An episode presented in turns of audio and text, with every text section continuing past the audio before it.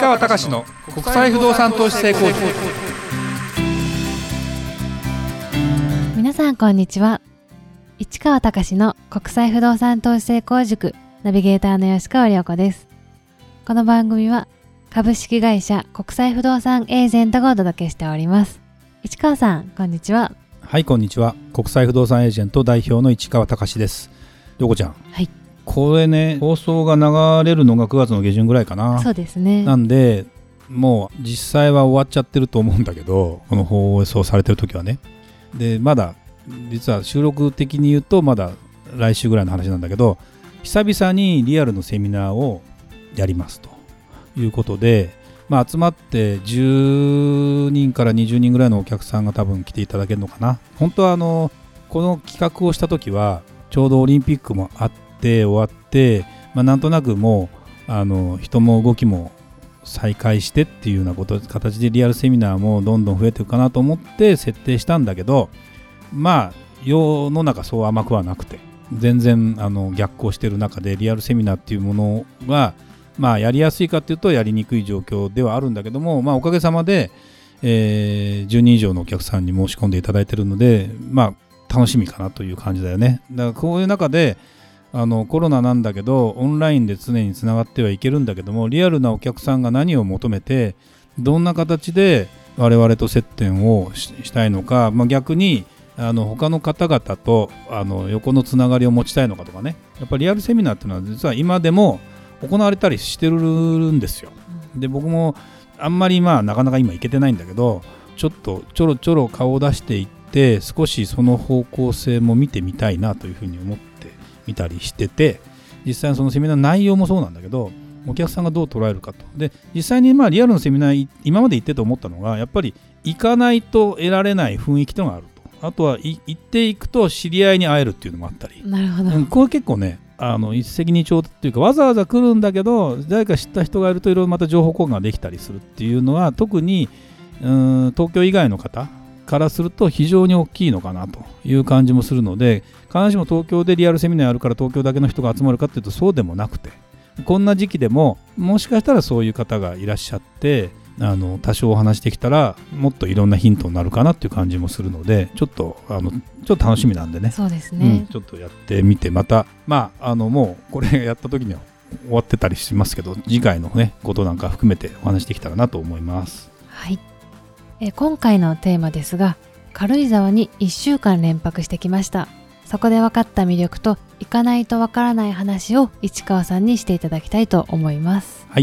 まあ正確に言うと1週間というか若干もうちょっと短いんだけども、はい。あのまあ、夏休みを兼ねて僕はあの今年の夏どうしようかなと、まあ、基本的に暑いのがあんま好きじゃないので涼しいとこ行きたいなと。でいろんなその涼しくて、まあ、北海道もそうだし、えーいろんな選択肢はあったんだけども結局いろんなものに例えばほら温泉旅館とか泊まると1泊はいいんだけど毎日1泊2食付きって結構しんどかったりするんですよ。あそういうもんなんですね。この年になると。はい。やっぱ子供がいたりしてあのやったりするといろんな意味で段取りも必要になるから楽だからあの例えば今はなかなか難しい、まあ、ビュッフェスタイルらいわゆるバイキングスタイルのところで何でも食べなって言って3泊ぐらいするとそれはそれで楽しいんだけどもう子供もね大きくなっちゃったりすると夫婦2人でとかになるともう夜もご飯があって朝がご飯あって昼もご飯あったりすると、はい結構しんどいんですよそれだけで。そうなんですね、うん、そうなの。どっかで食べ物をはしょったりしたりしてで結局自由な行動まあ僕の目的はもうゴルフやりたいっていうのと涼しいとこでやりたいっていうことで言ってでいろんな場所に行きたいってのもあるんだけどもだったら一番いろんなものを叶えてくれるので行けば軽井沢がいいんじゃないって言ってでもちろんビジネス的な問題とうーんどんな形で軽井沢ってものをもっと深掘りしたいなという感じなんですよ。日帰りではしょっちゅう行ってるし何泊かもしたりっていうのはやってたんだけどちょっと連泊してみたら何か分かるんじゃないかなっていうこととか。で最近その軽井沢の情報発信をしてる YouTuber の人がいてね。要はもともと東京の都心に住んでました。若いの30代の方かな。夫婦ご夫婦ですよ。はい。で5年前ぐらいに軽井沢に、えー急にまあなんだろうテレワークもできるようになったのでご主人がどっか行きたいと。で東京いたくないと。いうことで、えーで本当はなんか熱海が候補になってたらしいんだけど結局軽井沢ってことになってでも奥さんはもともとその近く出身なんでなんでと思ったんだけど、まあ、とりあえず 1, 1年2年行って帰ってこようかなと思って行ったら結構奥さんも気に入って未だに住んでいると。であればもう家も自分で建てたしそういう意味ではあの逆になんだろうな軽井沢のいいとこ悪いところってことも含めていろんな情報発信をして YouTube で一つのもう1万人登録されてるんですよ。夫婦で喋って画像とか撮りながらもう今はもうそのご主人もサラリーマンではなくなったのかな。独立して、まあ、YouTuber だけ食べてるわけじゃないと思うけど、まあ、外資的な仕事でやってたりすると思うんだけど結構前1日1本配信してるんじゃないかな。で結構見てたりするんです私。でそうかなとやっぱりね軽井沢ってねやっぱりね夏涼しいっていう感じ。やっぱ標高1000メートルぐらいあるから、はい、本当に5度から10度ぐらいやっぱり気温が違うんです。でこれを普通に置き換えたら冬も5度から10度は違うわけ。で東京が前あの5度の日ってあるじゃないたまに、はい、冬寒い日。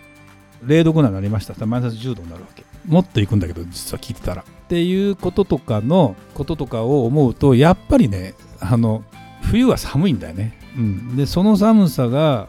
なかなか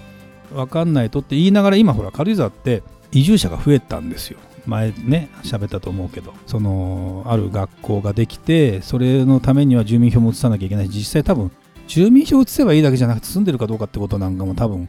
ポイントになるんだろうね。でそうなってくると冬もっていうことになってでリゾート地じゃない？リゾート地ってやっぱ普通の田舎ではないんですよ。まあそうですね、うん、リゾートあるあるで行くと何が想像できます？まずね物価が高い。だってレストランとかあるけど高いよね。そうですね。いる人がさ民力高いわけ別荘地だから基本的に。そこどこのその地元用の店っていうのはあんまりま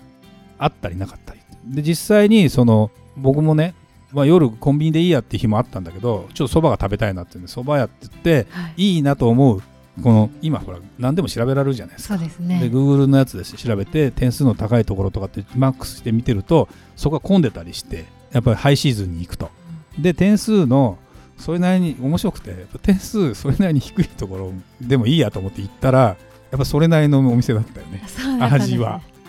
うん、まあ僕は別にそこまで期待してないからいいんだけどやっぱり、うん、そういうのはあって基本的に物価は高いよねっていうのはあるよね。であとは渋滞する。これあの海外のそう言わ言われてみればそういうリゾート地なんかも完全そうその時期だけだったりするんだけど結構半端ないんだよねこれが。そうなんですね。そう。もう人がわんさが来ちゃって。でもう大変で。で有名なところは本当に身動き取れなくなったりしてっていうような状態になるので地元の人は夏夏が本場だったらその間はそこに近づかないとか。でそうなってくると移住した時に味わうのっていうのはどうなんだろうって思ったりするわけ、まあ、僕ははっきり言って 前も言ったと思うけどあの都心に都会以外住めないというか、うん、もう今更その何？どっかで暮らしたいっていうのは正直思ってないのでただまあだからそういう意味じゃ別荘なんだけど別荘というかこれも別荘も自分で持って管理するっていうことになるとなかなか現実は難しいのでまあその期間だけ泊まれりゃいいやぐらいの話だったりするんでまあ割高っちゃ割高なんだけどでもねやっぱり言ってたのはその例えば軽井沢で別荘を建てたとか家建てた時の一番の問題は何かとやっぱりあの光熱費暖房費用とかっていうのが結構かかりますよと、はい、それねあの白馬のホテルオーナーの人も言ってたよね。だから床暖房をやっぱり入れたりする。でどうしてもやっぱりその切れないんだよねそれもね。ずっとね。その温水を回したりすることもあったりするふうに思うとずっと入れたりするっていうふうに考えると結構電気代高いんですよ。電気代って高いよね。高いですね。うん。うちも子供がいてまだで夏なんか冷房とかガンガンつけたりしてる家だからびっくりするぐらいの金額だからね。でも今ね何が前喋ったっけこれ。冷房代よりも高いのはパソコン代だからね。そうですよね。パソコンの電気代は結構かかるからこれはどうしたもんかって感じだよね。うん。だから本当それを思うとうんそんな光熱費とかかったりする中でいうとあのやっぱりでもね軽井沢にもう一回話戻すと連泊して分かったことっていうのはずっと毎回ルーチン的な生活をしようと思うとリゾート目的で行ってると1週間で飽きるかもしれない。っていう気は。そういうもんですかね、うん、だって行き尽くしちゃうもんそこに。なるほど。だからそっから先にさあどうするのっつったらそこでぼーっとしてて自然やっぱりねさっきの話じゃないけどそのやっぱこの空気がすごくいいなとか全然その説明しなくてもどこどこ行かなくてもいいなと。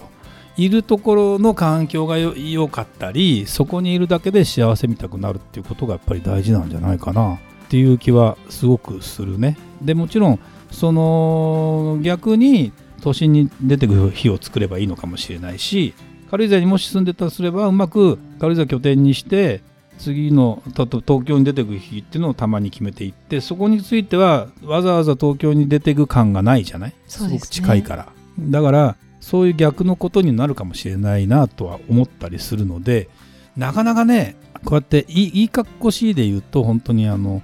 いろんなといいよねこんなとこにと思うけどいやあの引っ越すとかっていうこと考えたら、まあ、大変だと思うね現実問題ね。リアルに考えると、うん、でもね増えてるんですよ。増えてるんですよ。だからそれを思うと今のうんでね軽井沢ねそう本当はお試しで進みたいんですよ。やっぱりね。そういうのやっぱりほら分かんないじゃない。そういうとこって。そうすると賃貸に賃貸とりあえず借りてって言うけど賃貸はないんだって全然。あそうなんですね、うん、やっぱりその賃貸用の住宅がほぼないと。そうするとなんだろうないいところにも住めなかったりするし埋まっちゃったりする。じゃあいきなり買うかっていうとリスクもあるじゃない？よくわかんない。あこんな家建てちゃったけどこういうのが問題だ。だって湿気が多いんですよ。あのカラッとしてるイメージかもしれないけど軽井沢行くと僕何一番思うかっていうと、はい、霧が多いんですよ。あそうですね、うん、そういうイメージありますね。そう。やっぱり高いところはそうだからゴルフやってても霧が結構出たりしてすぐ雨もよく降ったりしてで苔が多いんだって軽井沢ってなんかそういうのは好きな人はいいけど結構じめっとしてて。で確かに、えー、木がこういっぱいあってその林、うんとまあ、森みたいなとこ入っていくとすごくかっこいいけどじめっとしてるもんね、雰囲気を感じるとね、ね、だからそれを思うとそういうことなんてのは分かんなかったですから本当は賃貸とか住んでみてっ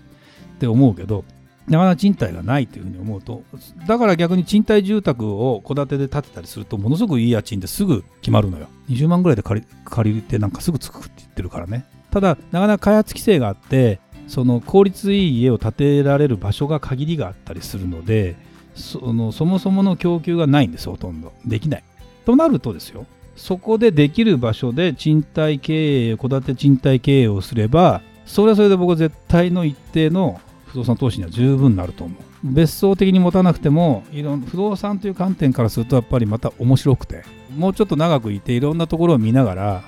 チェックしてみたいなという気はすごくするね。だからあのそういう意味では一つの拠点として軽井沢に何かのものを、まあ、会社として残してはいけばいいと思ってるんですけど私の場合ね。だから IPA でなんかねできたらいいなっていうのは今も変わってないのでぜひねあのよかったもんねあのあの軽井沢でみんなみんなで泊まってさすごいよかったです、ね、楽器弾いてあとなんだ外であのバーベキューみたいなの多少やったりしたじゃないですか、はい、でそれも良かったしだからものすごくやっぱりそれを思うといい場所だったりするのでまあちょっとね今後もねもっと行ってみたいなという気がしますね。そうですね。はいありがとうございました。それではまた次回お会いしましょう